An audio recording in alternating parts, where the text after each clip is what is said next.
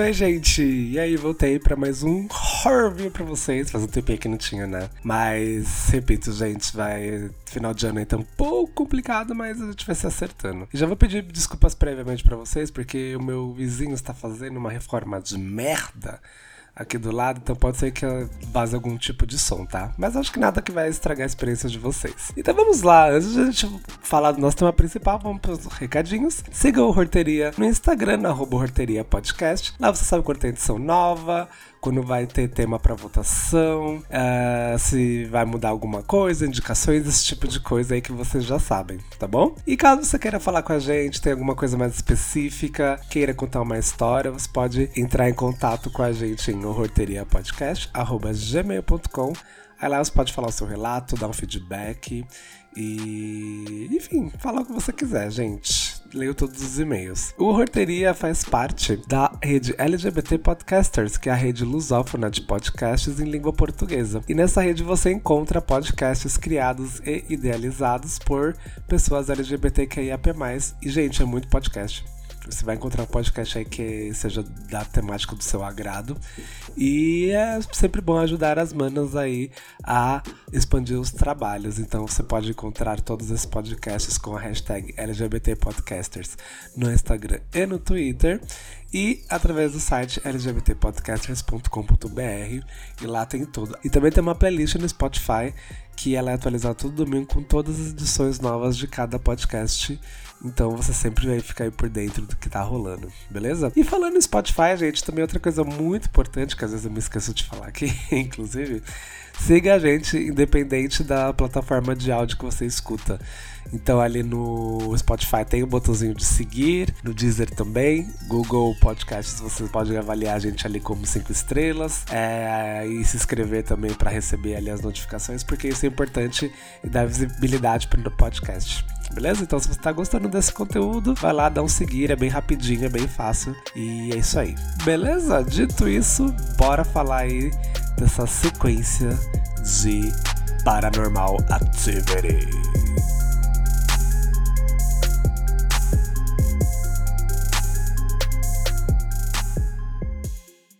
All right, whenever you're ready. We are shooting a documentary because I am about to meet my first biological relative. She's Amish. I'm not. I am not Amish. We are humbled and grateful to have our sister Margot return to us. I've always hoped that I could meet you all, so this is a really special moment for me. Hey, mind if I film you for a moment? Hey, uh, Atividade Paranormal Next of Kim, produção de 2021, aí produtinho de Halloween também desse ano, lançada diretamente na Paramount Plus no dia 29 de outubro. E marca aí sendo aí uma sequência, um reboot, não dá para saber ao certo, mas é o sétimo filme da franquia de Atividade Paranormal, uma franquia aí muito pedida e que vocês gostam bastante. Eu gosto também ali dos primeiros filmes, mas enfim, de resto a gente vai falar daqui a pouco. é, ele tem direção do William Eubank e roteiro do Christopher Landon. E a princípio era para esse filme ser aí lançado nos cinemas, mas pela, pela pandemia a, a melhor estratégia que o estúdio teve foi lançar ele aí diretamente no streaming da Paramount Plus. E, enfim, né, como várias produções que nós já falamos aqui, que, estão, que sofreram aí esse boicote devido à pandemia.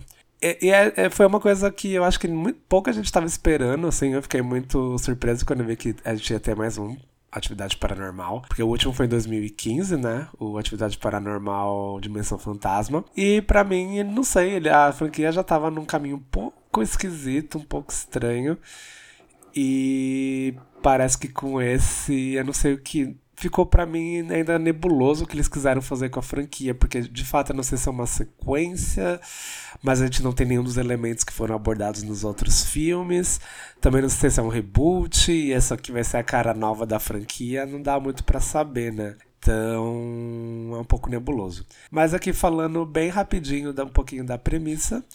Nesses filme da franquia, a gente acompanha aí a Margot, interpretada pela Emily Bader, que ela é uma jovem aí que tem várias questões familiares e ela foi abandonada pela mãe quando ela era bebê. E aí ela acaba tendo contato pela internet com um cara que seria faria parte da família dela. E esse cara é da, da comunidade Amish. Pra quem não sabe, a comunidade Amish nos Estados Unidos é muito presente é presente nos Estados Unidos e no Canadá também. E é um grupo religioso cristão. E eles são conhecidos por uns costumes mega conservadores, assim. Então eles vivem entre uma sociedade deles, é, plantando o que eles comem, criando o que eles comem. E não tem contato nenhum com tecnologia. E até automóveis, esse tipo de coisa. Então, assim, geralmente eles vivem em lugares super isolados e só entre eles mesmos, assim. Tipo, não tem muito, muita influência da sociedade de fora, assim, sabe? Porque eles acreditam muito nessa coisa de purificação e esse tipo de coisa. E aí ela acaba encontrando esse parente dela que é dessa comunidade e ela quer fazer um documentário sobre essa origem dela e toda essa história, né, que é um pouco atípica realmente. Então ela vai para esse passar um tempo nesse eu não sei se posso chamar de povoado. Vou chamar de povoado aqui, mas eu não sei se é o termo mais correto, né, para falar dessa sociedade Amish. Porque eu também não tenho muito conhecimento. Se eu errei, alguém sabe, por favor me corrija aí nos comentários. Que eu, eu faço só errar, tá aqui, sem problema nenhum. E vamos lá. E essa é a premissa, tá, gente? E aí algumas coisas estranhas, obviamente, começam a acontecer lá. É, tudo ligado muito à história da família dessa. da, da Margot, né? Que, enfim, ela vai para essa comunidade Amish com um namorado e um amigo que acabou ele fazendo o papel de cinegrafista também. Uh, vamos lá, as minhas impressões, o que eu achei. Olha, eu sinceramente achei um dos filmes mais genéricos que eu já vi nos últimos tempos, porque ele perde um trunfo muito legal da franquia, que é de ser um found footage. Essa coisa do found footage é colocado assim. Eles, nas, nas palavras mesmo, gente, eles cagam por found footage. Porque assim, algumas horas é found, food, found footage, outras vezes é, são câmeras mesmo comuns, assim, de, geralmente de, de filmes, uh, que estão filmando os personagens filmando, né? Filmando os personagens fazendo ali o o documentário. Sei lá, eu acho que esse era um dos principais trunfos da franquia e acaba se perdendo. E também a gente também tem uns, uns, uns, takes com os drones, são belíssimos, inclusive, mas eu acho que acaba perdendo muito, muito essa, essa essência que a franquia tinha. E de fato, assim, eu acho que não é um filme de todo mal, mas assim, eu acho que ele podia ter qualquer outro título além de atividade paranormal. É, fica muito na cara que eles usaram esse título aí só pra angariar um pouco mais de hype e ajudar na bilheteria do filme, porque ele poderia ter qualquer outro título, sei lá, até o próprio subtítulo é o Next of Kim, poderia ser o nome desse filme tranquilamente, porque aparentemente para mim não parece um reboot da franquia, muito menos uma sequência, porque é, é, ela é uma história fechada. É, a gente tem ali um desfecho na última cena que dá a entender que talvez tenha uma continuação e tudo mais. Então, é meio que isso, assim, não tem muito ligação com os outros filmes da franquia. O que deve ser bem. Eu não sou um extremo viciado nessa franquia, gosto bastante. Mas acho que para quem é mais fã vai se decepcionar bastante, assim, porque não vai achar muitos elementos, assim. A gente tem alguns elementos, assim, de coisas meio triunfais e clichês que fazem sucesso na franquia original. Então eles usam até os mesmos takes, o mesmo filtro de câmera, uh, o mesmo ângulo de algumas situações para dar medo. Mas isso a gente já viu. A gente já viu, inclusive, incansavelmente em vários filmes da franquia. Então não tem nenhuma surpresa, assim, algo que você fala, nossa, isso é inovador, isso vai dar um reboot bom na franquia. Eu realmente não vi, juro pra vocês. Uma coisa que eu achei positiva, assim, mas não quer dizer que isso poderia ser feito em qualquer outro filme, que eu sempre valorizo bastante. É que temos muitos takes de na luz do dia, né? Então eles conseguem trazer aí um terror à luz do dia, uma coisa em suas devidas proporções gigantescas, tá, gente? Não estou comparando diretamente porque não tem nem como. Mas uma coisa meio Midsommar, sabe? Você consegue ficar com medo e ali um, os personagens todos ali no sol, não tem a coisa da escuridão, que é um recurso geralmente utilizado nas produções de terror aí para dar medo e para gerar jumpscares e coisas do tipo. Tem muita cena durante o dia que dá muito medo. Isso eu achei um ponto muito bom da franquia. Com relação aos personagens, eles são zero carismáticos tem uma parte do filme. O filme ele começa muito lento, os dois primeiros atos eles são muito arrastados, muito arrastados. Então tem uma hora que você para de ligar já pra, pra aquela personagem, a personagem da Margot, que entre todos, assim, é um pouquinho mais interessante, mas você já para de se importar com ela por essa lentidão dos dois primeiros atos. Só quer que aquilo acabe logo para você ver o que vai acontecer e como as coisas vão se desenrolar. E o resto você não se importa as pessoas daquela, daquela sociedade não são interessantes. Enfim, é, enfim. Com relação da, das criaturas que aparecem e tudo mais, é, eu achei ok.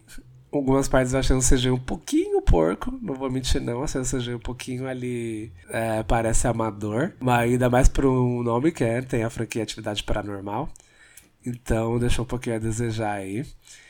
E enfim, gente, eu, eu, realmente não tenho muito mais o que falar desse filme. Eu não vou dar muitos spoilers porque é uma trama muito clichêzona que eu sinceramente ficou um grande ponto de interrogação. Eu realmente fiz esse episódio mais porque algumas pessoas me pediram para ver o que eu ia achar desse novo filme aí. Eu não, em resumo geral, eu não curti muito. E. Enfim, recomendo. Se você quer assistir, pode assistir. Acho que não é uma coisa, nossa, extremamente maçante. Que você, você realmente quer ver o fim logo, mas não é muito maçante. Ele tem uma hora e meia. Se você quiser, sempre aquele rolê que eu falo de reunir com amigos para assistir, você vai conseguir. Ele tá disponível no Paramount Plus, que já ajuda bastante aí, né? Pra quem tem um serviço aí pra assinar e conseguir ver. Mas, gente, é meio que isso. Juro pra vocês, assim. É Assim, dando o ato final do filme, ele é bem corrido, assim, parece que eles viram que enrolaram muito no nos, nos, primeiros, nos dois primeiros atos e que quiseram terminar logo de uma vez, assim, sabe? No final. Então é bem corrido, assim, as coisas acontecem, tipo, muito, muito rápido. E tem ali um desfecho que você fala, tá ok. E com certeza com cliffhanger, porque também fazendo uma pesquisa pra, esse, pra, esse, pra essa pauta, eu vi que já temos uma atividade paranormal confirmado para 2022.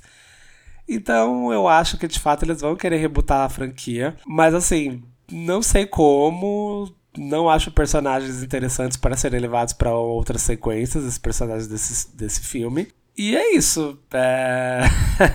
é o que eu tenho para falar de atividade paranormal Next of Kim. E. Bom, vocês podem assistir aí, tirem as, as conclusões de vocês e me falem se vocês quiserem uma edição mais longa, não sei mais o que saber mais, seria de fato tirar leite de pedra. Mas me falem aí nos comentários, porque de fato eu não tenho muito o que falar desse filme, não, gente. Tá bom? E também me falem aí, eu quero, tô tentando deixar esses episódios do Horrorview mais sucintos e mais curtos, igual esse aqui vai ser. Então me falem o que vocês acham desse formato, vocês não gostam, preferem o formato anterior, prefere formato mais longo. Me deem o feedback que esse episódio serviu também de termômetro para testar esse novo formato. Beleza?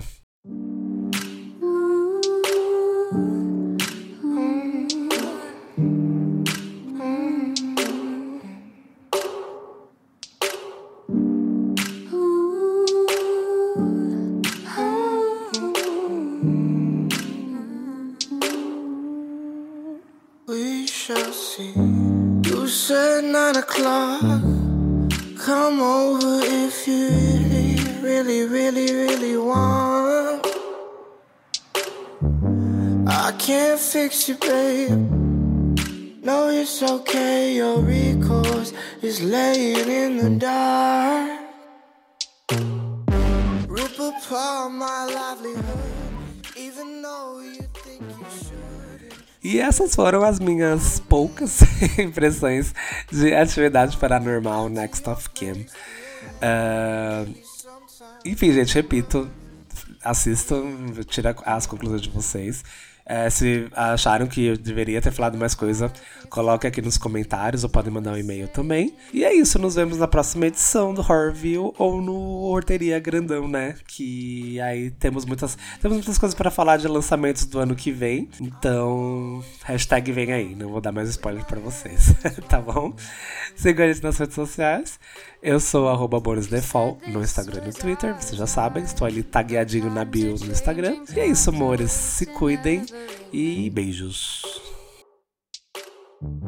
Lacy legs quietly crossed, always am an afterthought.